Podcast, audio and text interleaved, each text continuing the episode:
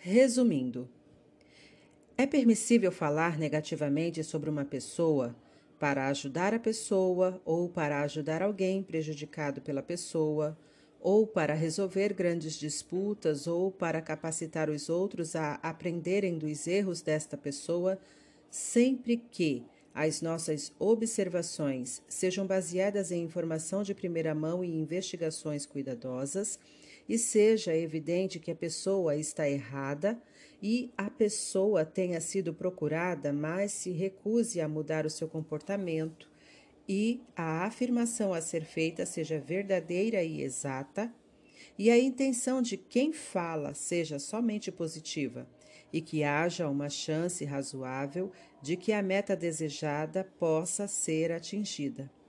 E não haja nenhum meio alternativo de produzir o resultado desejado, e nenhum dano indesejado seja causado pela afirmação.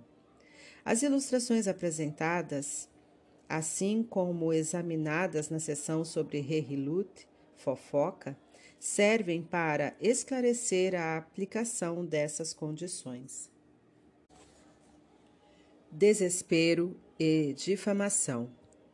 Após os espiões terem explorado a terra, eles ficaram cheios de desespero. Eles disseram a si mesmos: A conquista desta terra exige um mérito grande e tremendo. Com certeza, a nossa geração, que fez o bezerro dourado e cometeu outros pecados, não possui esse mérito.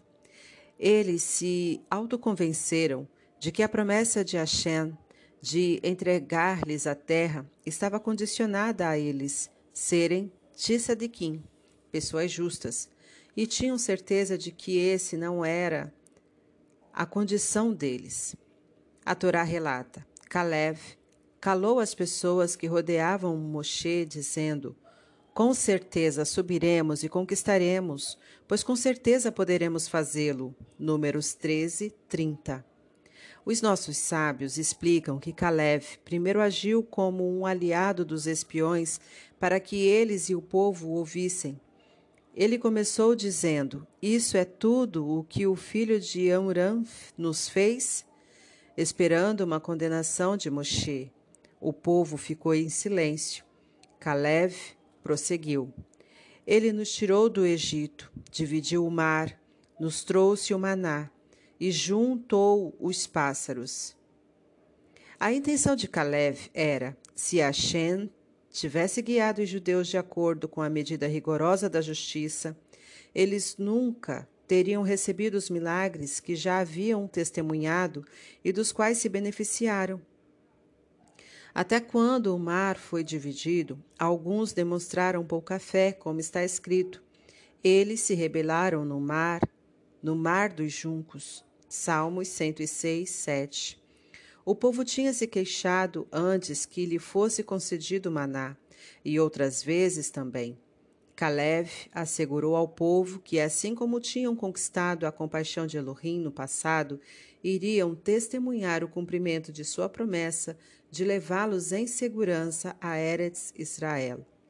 Porém, os espiões não estavam convencidos para que o povo não fosse influenciado pelas palavras de Caleb. Os espiões recorreram à difamação, jogando calúnias sobre a terra preciosa e sagrada que iria ser sua herança eterna.